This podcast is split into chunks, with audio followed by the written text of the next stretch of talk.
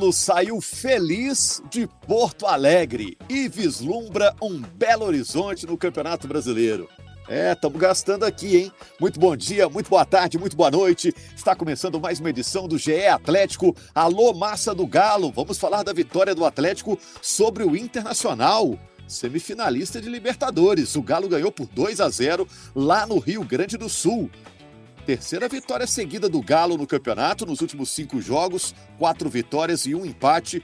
O Galo está subindo na tabela de classificação. Bom, eu sou Rogério Corrêa, estou apresentando o podcast. Estamos com o Henrique Fernandes, comentarista. Diz presente aí, por favor, Henrique. Presente. E a dupla Laura Rezende, setorista do GE. Globo. Alô, Laura. Fala, Rogério, estou online. Isso é prestígio nosso ter você aqui e a Carol Leandro, que representa a torcida atleticana.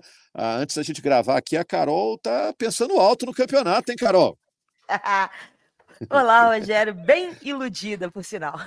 Prometeu até tatuagem aí, caso aconteça aí algo acima do esperado. Vamos ver.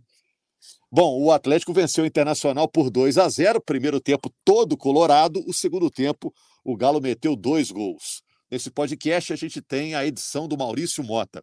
Pessoal, tenho perguntinhas aqui para vocês e também para o torcedor atleticano que nos ouve.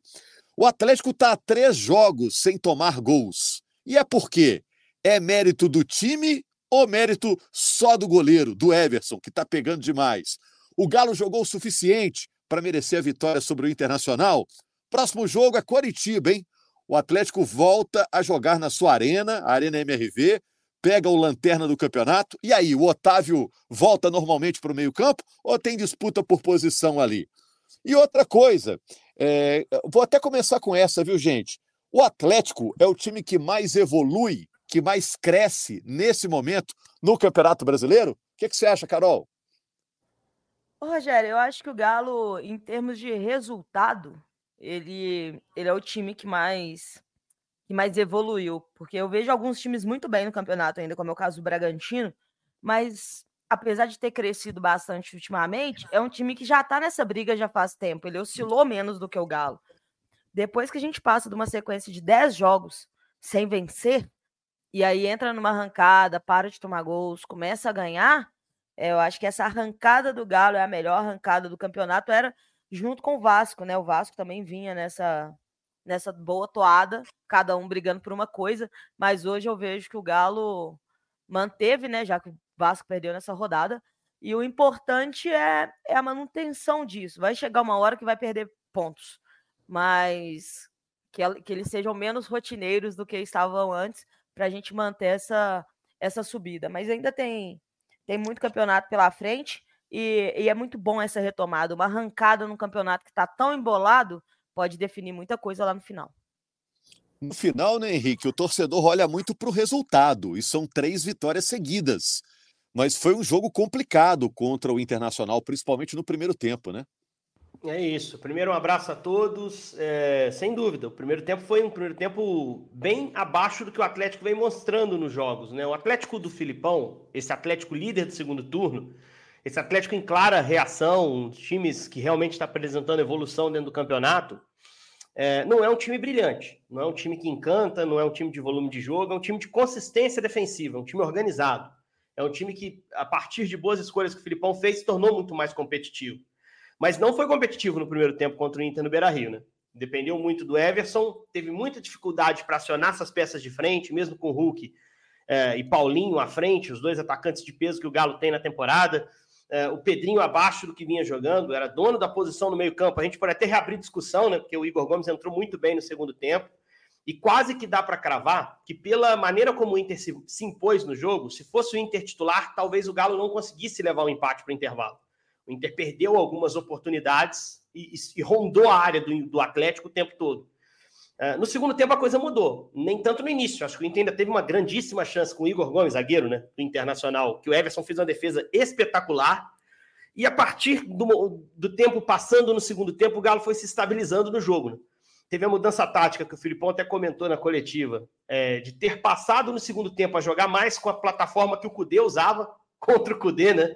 Jogando contra o Cudê com uma Usando carinha de time do Cudê. seu inimigo as armas do seu inimigo. É desse jeito, Laura. E aí o time melhorou, né? Porque teve o Edenilson no corredor direito, o Igor Gomes bem por dentro, o time foi crescendo ali de, de produção. Quando o Alan, o Alan Franco entrou, acho que o time jogou ainda melhor, ganhou mais força por dentro. O Alan Franco participa do lance do primeiro gol. E com o Hulk e Paulinho mais próximos, alguém aparece. O Paulinho fez um jogo muito apagado, mas o Hulk apareceu para tirar da cartola aquela ótima finalização de, de tempo de reação mínimo ali ao rebote que pintou para ele. E, e, depois foi um presente do Inter. Você desnorteia, desestabiliza o seu adversário, o lateral é mal cobrado, o Igor Gomes, para mim, o homem que mudou o jogo, consegue fazer o segundo gol e o Galo sustenta com muita naturalidade, mesmo com alguns titulares do Inter entrando. Aí apareceu o Galo consistente que a gente está acostumado a ver. Mas foi um time que, com adaptações que o Filipão fez no segundo tempo, cresceu e soube jogar o jogo, soube crescer dentro do jogo. E no pior momento do time, a defesa estava lá. E aí eu acho que o grande ponto de virada desse Atlético, Rogério, é a defesa acreditar que não vai tomar gol no jogo. Porque antes a gente viu jogos, mesmo o time do Cudê nos seus melhores dias, era admissível o time tomar um golzinho, que a defesa não era destaque. Hoje é. Hoje o Atlético faz 1 a 0 cedo no jogo, você começa a pensar, olha, dificilmente vai perder esses três pontos, porque a defesa é consistente. A gente fala muito em confiança para jogar com a bola, para atacar, tenha confiança para defender também. Né? E aí São time... três jogos seguidos sem tomar gols, Henrique. Não, três é jogos seguidos defesa... sem tomar gols. Melhor defesa do segundo turno. Nos últimos cinco jogos tomou gol só para o Atlético Paranaense. Nos últimos oito, salvo engano, só o gol do Vasco e do Atlético Paranaense. Então, assim, é brilhante. Você passar jogo sem tomar gol, isso tem que ser mais valorizado no Brasil. E o Atlético consegue mais um, se ampara nessa boa defesa. E, e quando a defesa não blinda tudo, aparece o bom goleiro que é o Everson. Então, achei merecida a vitória pela capacidade de sofrer aquele primeiro tempo e a incompetência do Inter de transformar a vantagem em placar é, e contrastando muito com a competência que o Galo teve, né? Para fazer com o Hulk e depois matar o jogo quando teve a chance. Ó, se o Atlético quisesse, apertasse, acreditasse mais, talvez pudesse fazer mais gol no Inter, porque depois do 2 a 0 o jogo estava liquidado. Então, parabéns ao Atlético por mais essa vitória e por entrar de vez na briga de G6. Né? A gente vai projetar mais para frente, mas próxima rodada, analisando os jogos, depois a gente para com calma para analisar. Tem uma chance muito grande do Galo terminar a próxima rodada entre os seis primeiros, Rogério. É, no momento ele está em sétimo lugar, ele ganhou duas posições nesse fim de semana e vai subindo, vai subindo. É, não sei se é o melhor momento do Atlético no campeonato, Laura, mas sob o comando do Felipão, com certeza, né?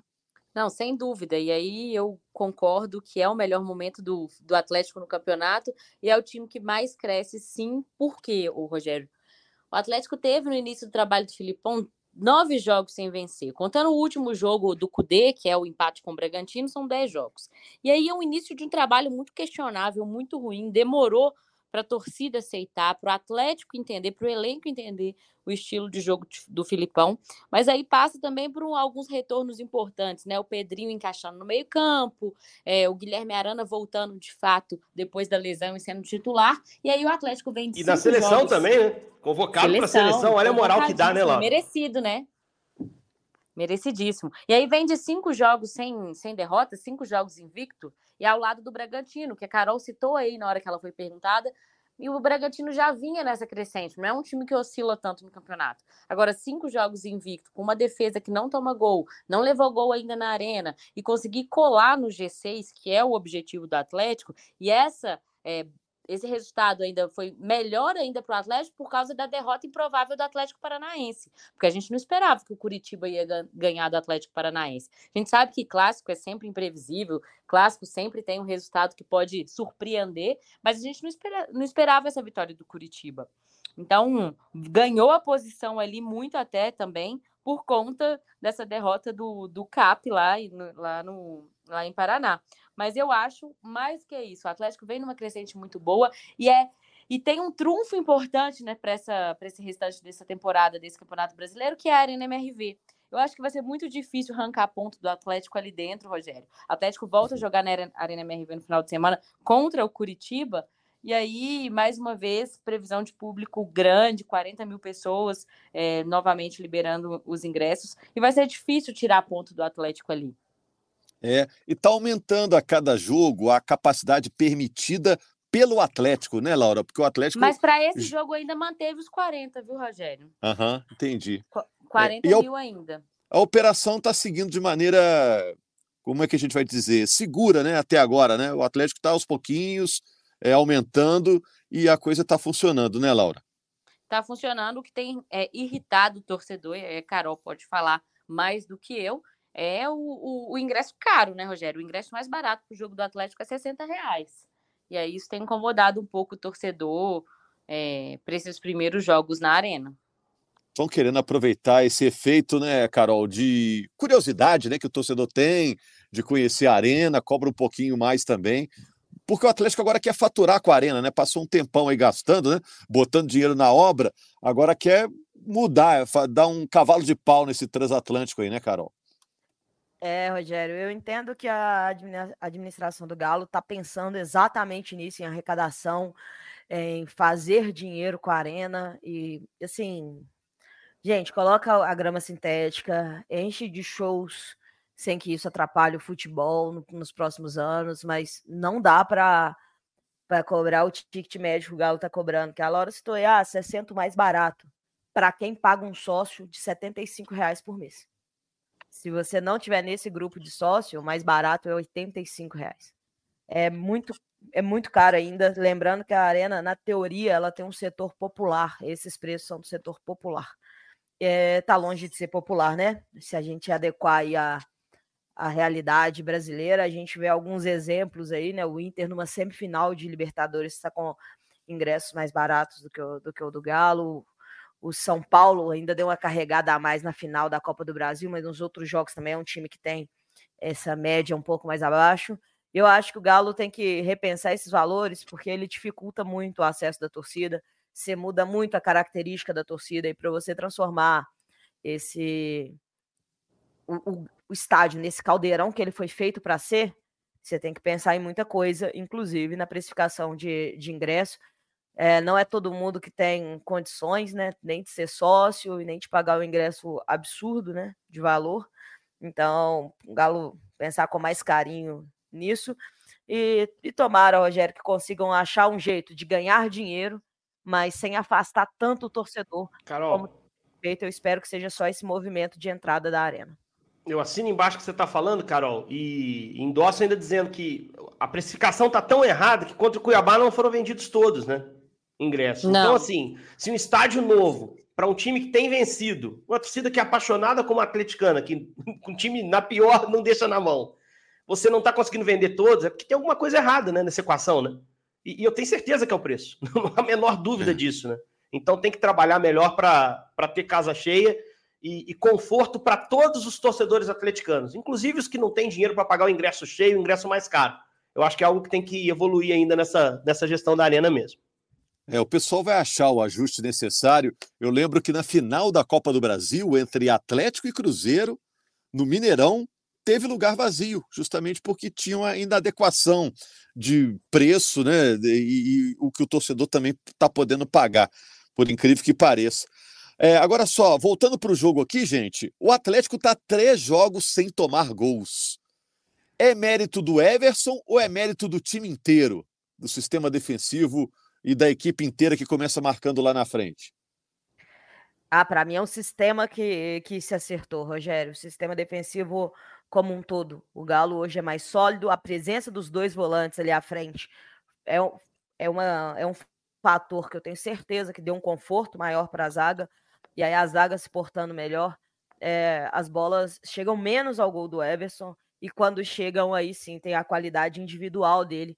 Assim como lá na frente a gente tem a qualidade individual do Hulk e do Paulinho para decidir jogos, lá atrás a gente tem essa qualidade individual do Everson. Mas ela só é capaz de acontecer porque o esquema defensivo ele está funcionando melhor. O Galo hoje é um time mais protegido, a defesa do Galo hoje é mais sólida e eu não tenho dúvida, Rogério, que o Galo só tem conseguido os resultados positivos porque a defesa dá essa condição. Aquela Ô, Carol, eu lembro no início do... da temporada, Desculpa só te interromper. A uhum. gente sempre falava de como o Atlético tomava gol de bola parada, de bola aérea, né? Uhum. E a uhum. defesa sempre com um problema. E aí a gente vê que o Filipão conseguiu encaixar o Fux e o Lemos e não só a zaga, mas todo o sistema defensivo. Mariano jogando mais, né? Parece que é, com esse espaçamento de não ter jogos, dois jogos na semana, meio de Perfeito. semana e final de semana, que ele consegue suportar jogar é, o jogo inteiro, enfim. E aí eu acho que. E a volta do Arana, né? Que a gente já falou. Eu acho que muda completamente o sistema defensivo do Atlético. Completamente. Para trazer, pra trazer um número. Para trazer número, eu gosto de, de, às vezes, exemplificar com número.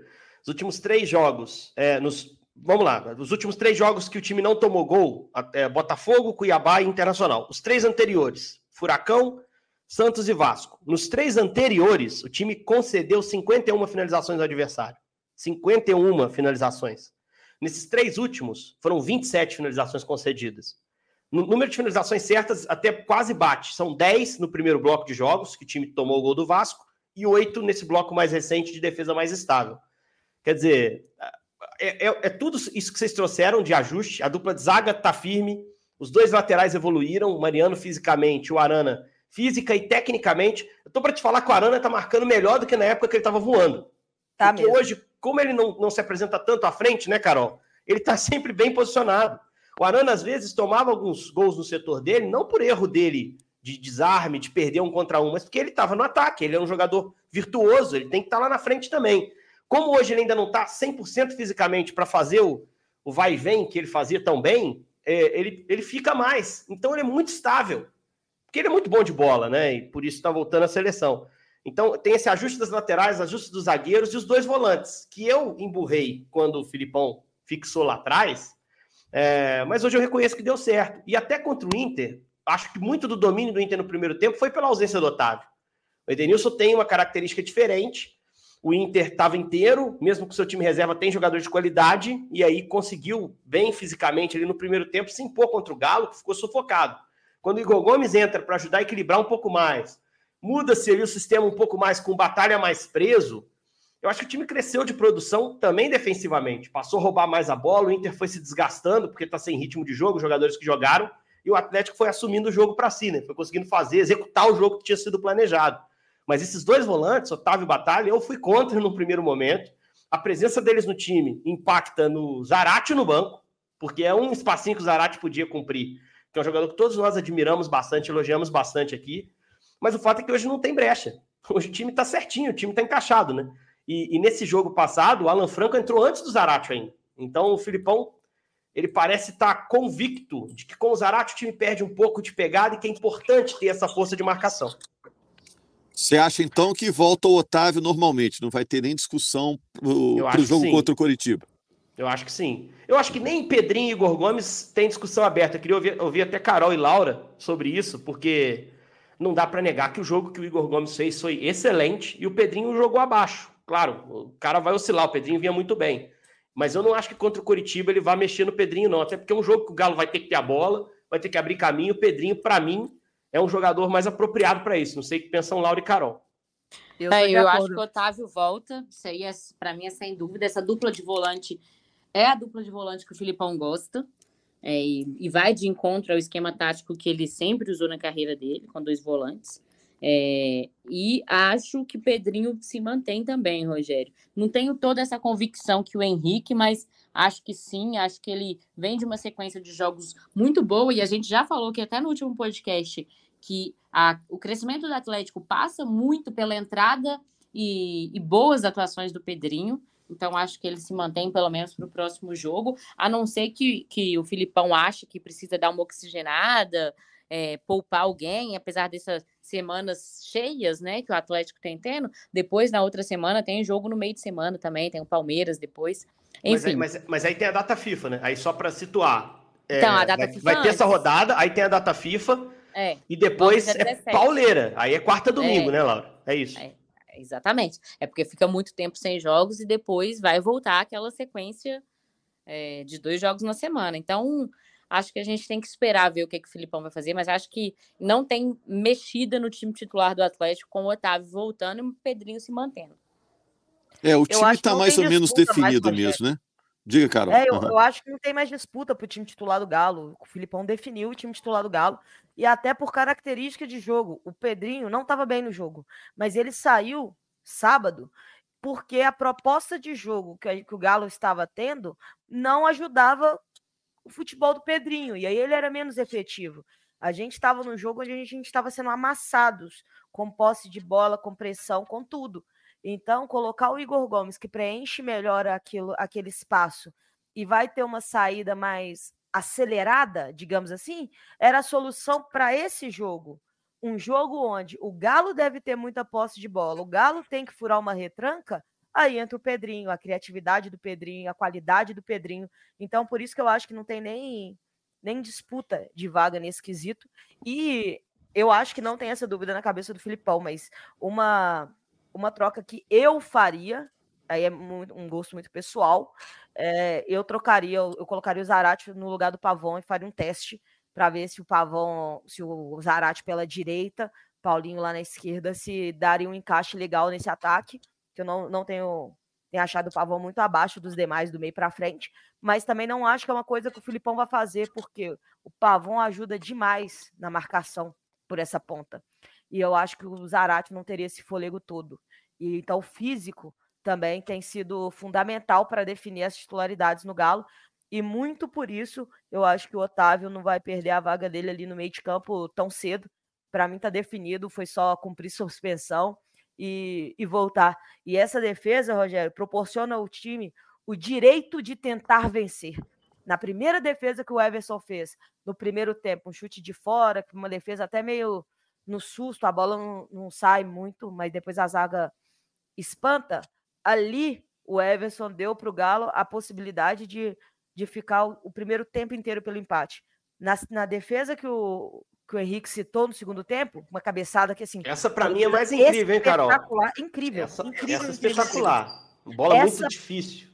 Essa defesa deixou que o Galo pudesse ter uma jogada para ir lá fazer o gol. E aí, aí entrar no jogo, controlar o jogo e mudar completamente o jogo. Eu concordo que o Igor Gomes e, e o Alan Franco, todos dois, tá? Mudaram o meio de campo do Galo, mudaram o jogo. Mas, para mim, o melhor jogador em campo do Galo foi o Everson. Porque só por causa dele que a gente chegou num ponto que os dois poderiam mudar o jogo. Se eles entram e o time já tá perdendo, muda completamente a configuração do jogo. Então, a defesa do Galo, para mim, é a grande responsável do, do encaixe, né? O jeitão Filipão de jogar é, entrou na cabeça da, da galera e hoje o Galo é mais estável. É, teve o fim do jejum do Hulk também, né? O Hulk estava seis jogos sem marcar e fez um gol agora e quebra o jejum, né? Agora no próximo jogo tem o gol do Paulinho, né? Como é tradição lá na Arena MRV. Tem que ter, só dele. No, Cara, o Hulk dizer... tá doido para marcar o primeiro lá na Arena, viu? Não, e só para a gente é, frisar esse fim de jejum do Hulk, um jejum que não fez barulho, porque o Hulk estava jogando bem, estava dando assistência, né? Pra você ver como isso é como ele passou com leveza por esse jejum, né? Porque a gente vê centroavantes do tamanho do Hulk, do poder de decisão dele, às vezes pega um jejum, jejum de gols, começa questionamento, mas ele não, ele arruma um jeito de ajudar de outra forma. É um e não tem imenso. ciumeira, né? Não tem ciumeira entre ah, Hulk não. e Paulinho, isso é muito legal, não, né? E assim, o Hulk agora entende que tem um cara também muito bom ao lado dele, né? Desfrutar dessa companhia, né? A gente, em edições passadas, até frisou que o Hulk, desde que chegou em 21, nunca teve ninguém nem minimamente perto dos números dele. Agora tem. Bom para o Galo, bom para o Hulk, né? Que tantas vezes se beneficiou de assistência do Paulinho e que está podendo ter um cara para dialogar lá na frente. Paulinho fez um jogo ruim, um jogo abaixo do que vinha fazendo. Né? Jogou os 90, terminou como o último cara na frente quando o Hulk sai para entrar o Zaratio. Mas e daí? Tem outros para aparecer. O Paulinho não tem obrigação de resolver todo o jogo, vai oscilar e o Atlético está dando direito aos seus grandes jogadores de oscilarem em alguns momentos. Não tem, não tem feito falta. Até nem acho que foi o caso do Hulk, acabei de dizer que ele ajudou de outras formas. Mas é, é um time que está se versatilizando, está tendo gente aparecendo. E ó, cravei aqui, eu acho que o Galo vai para G6 na próxima rodada, hein, Rogério? Pelo... Eu também estou acreditando, né? Você olha a configuração da tabela, hoje, só para a gente passar por isso, é, ele pode atacar posições de Flamengo e Fluminense. Eu acho os dois com jogos delicados. Flamengo e Fluminense têm jogos difíceis na rodada que vem. É, porque o Flamengo pega o Corinthians em São Paulo, o Corinthians do Mano Menezes, pode ser que já tenha saído da Sul-Americana, até acho Fortaleza favorito. Mas um Corinthians que vai procurar marcar melhor. O Flamengo não é um time fascinante, teve sofreu para ganhar do Bahia aí no, no, fim de semana. E o Fluminense pega o Botafogo, cara, é o líder do campeonato. A gente não sabe o que vai acontecer com o Botafogo nessa segunda, mas é um clássico. Fluminense e Botafogo. E se o Fluminense empata com o Botafogo, basta o Atlético que joga depois ganhar do Curitiba em casa para entrar no G6. Então eu acho que é uma rodada que dá para imaginar. Tem a situação do Atlético Paranaense que está todo empatado com o Atlético, mas com dois gols a menos de saldo e que pode passar o Galo, mesmo que o Galo vença, né? Se superar esse saldo, mas o jogo do Furacão é contra o Bragantino em Curitiba, né? Mas é o Bragantino vice-líder. Para mim, um dos times que vem jogando melhor no campeonato. Então, essa rodada próxima, eu acho que o Galo ganha o seu jogo, é muito favorito contra o Curitiba, com uma chance bem real de, de entrar no, G, no G6 e já saberá dos outros resultados, exceto do Furacão, que é no mesmo horário, mas já saberá do resultado do Fluminense e do Flamengo que jogam antes. É, eu estava brincando aqui no início do podcast com a Carol, porque a Carol, fora do ar, disse: Ó, oh, não desistir da briga pelo título, não. Falou que se o Galo for campeão, ela tatua o, o, o rosto do Felipão aí. Não, Mas assim, pelo, para título realmente é. Não, o momento do Botafogo é, abre questionamento sobre a primeira colocação no campeonato. É, o Botafogo tem um jogo, a gente está gravando na segunda-feira, o Botafogo tem um jogo contra o Goiás, que se ele vence, ele, ele desgarra novamente, abre nove pontos para o Bragantino, é, nesse momento o Galo está a 11, poderia ser 14, dependendo do que acontecer. Mas se o Botafogo tropeça no Goiás, não é nem pela distância em relação ao Botafogo, mas pelo momento do Botafogo. Será uma quarta derrota seguida, ou um quarto jogo sem vitória. O Atlético só não tem que olhar para isso, ele tem que continuar jogando jogo a jogo. Ele já está metido na briga de G6, isso é um fato, até porque você tem Fluminense e Palmeiras à frente dele. Pode qualquer um desses dois ser campeão da Libertadores e transformar o G6 em G7. Dessa forma, o time já estaria numa zona de classificação. Então, assim, o foco é Libertadores. É importante o planejamento do ano que vem. Mas se as coisas forem acontecendo e o Botafogo der a brecha, é o que, a distância que era inalcançável de 20 pontos lá atrás, agora são 11. Né? Tem que olhar sim, mas não como objetivo, como algo para tentar buscar na frente. É, mas você vê como a situação é difícil, né, Carol? Porque o Atlético estava no meio da tabela, aí agora conquistou 13 dos últimos 15 pontos e ainda não entrou na zona de classificação para Libertadores, ou seja, a, a, briga lá em cima é muito difícil mesmo, né? Mas o time está em clara evolução, né? É, são times que pontuam muito ali nesse, nessa briga pela Libertadores e acaba que é uma diferença muito pequena. Eu acho que são cinco pontos até do, do segundo ao nono colocado, se eu não me engano. Acho que eu escutei isso ontem na transmissão. E eu acho que é por aí. A briga tá muito embolada porque são times que pontuam muito. E, e o Galo se colocou nessa briga. A minha calculadora já tá funcionando, tá? É o seguinte, é dois empates e o Corinthians ganhando. Melhor planeta, melhor dos mundos no fim de semana é aí, esse. Aí ganha, ganha as duas posições, né? É, consolida do Furacão, ganha do Fluminense, ganha do Flamengo ainda segura o Bragantino, né? Acho que a Carol fez essa conta. E o é meio isso. de semana vai dizer muito sobre essa segura briga. Segura o Botafogo, né? Segura o Botafogo também, mas o Botafogo é contra o Goiás, né? É, eu tô, tava imaginando não, não, Atlético Paranaense e Bragantino, você projetando o empate. Entendi. O, o Bragantino, Botafogo Fluminense, perfeito. Botafogo, entendeu? Isso, Porque, assim, isso. segurar o, Botafogo é interessante. É, eu brinquei com, sobre a questão do título, porque no, depois do jogo do Galo, né, super empolgado, eu falei assim, gente, com os meus amigos, já pensou o Galo não perde mais nenhum jogo nesse campeonato? Cara, dá pra pegar até o Botafogo. Eu falei isso na maior naturalidade do mundo, viu, gente? Porque o atleticano, no seu estado de otimismo, ele funciona desse jeito. Mas eu acho Não, que. Mas... mas o próprio é... Filipão já falou algumas vezes em coletiva que esquece título, viu, Carol? E ele, ah, inclusive, já pediu desculpa, né? Que ele falou que o que impede o atleta de brigar mais em cima é aquela sequência ruim que teve no início do trabalho dele. Né? Exatamente. Que ele Sobre... falou assim: deixamos passar a carroça nos nossos primeiros jogos. Só sobre a briga da Libertadores, que para mim é a mais quente do Galo, que evidente pode olhar para título, mas acho que isso é pra, um papo para frente se as coisas forem acontecendo. O esse meio de semana vai definir muito sobre a briga da Libertadores. Eu acho que a melhor final possível de Libertadores para o Atlético é um Palmeiras e Fluminense. Porque você mantém esses dois times conectados à Libertadores. Porque se acontecer dos dois saírem, o Inter está bem abaixo no campeonato. O Inter vai para a final da Libertadores e olha só para ele. E Palmeiras e Fluminense vão ter chance de Libertadores só através do brasileiro. Então, se a ideia é pensar em Libertadores, é importante o atleticano olhar com atenção para as semifinais do meio de semana e, e torcer, de certa forma, para uma final Palmeiras e Fluminense, para que esses dois continuem olhando para Libertadores, foquem nessa competição né, e, e deixem um pouquinho mais palpável essa vaga que o Galo, para mim, está muito firme para brigar E tô para te dizer que, pelo que tem jogado os times, Rogério, o Galo é um dos favoritos aí para ficar com uma dessas vagas. Tem jogado mais até do que algumas equipes que estão à frente dele. É, eu estava comentando com alguns. Ah, diga, Carol. Desculpa, Rogério. É só porque, para finalizar, quando eu falei de segurar o Botafogo, é no sentido de quanto menos o Botafogo desgarrar, eu acho que é mais interessante para o campeonato, porque se aumentar a competitividade desses times que estão brigando com o Galo, entre eles, eles vão se enfrentar muitas vezes. Então tem um, um perde-ganha de pontos muito maior do que se todo mundo perder a esperança nessa, nessa briga com o Botafogo, entendeu? Eu, é, obviamente, é muito uma coisa de, de torcedor, de clubismo, essa, essa busca ao Botafogo, mas que serve, o que serve de alento para a gente é isso, olhar para trás e falar, cara, foi de 20 pontos essa diferença, agora é 11, mas é a diferença que menos importa. A diferença que importa de verdade é que a gente está a quatro pontos do G4. É essa que vale. E tem um jogo contra o Palmeiras aí, que pode ser um Palmeiras é, com a galera voltando de seleção. O pessoal do Palmeiras é muito convocado. Não sabemos nem se a gente vai pegar um Palmeiras completo. Então, é essa briga que eu acho que o Galo foca e aí o Galo chega no momento de crescente e, e todo mundo ali está mais ou menos num, numa estabilidade. Então o Galo chega bem para brigar por essa G4. Ô, Laura, a gente vai fechar aqui o podcast. Algo para a gente ficar de olho durante a semana no Atlético, essa semana do jogo contra o Coritiba, que será no domingo, seis e meia, horário de Brasília.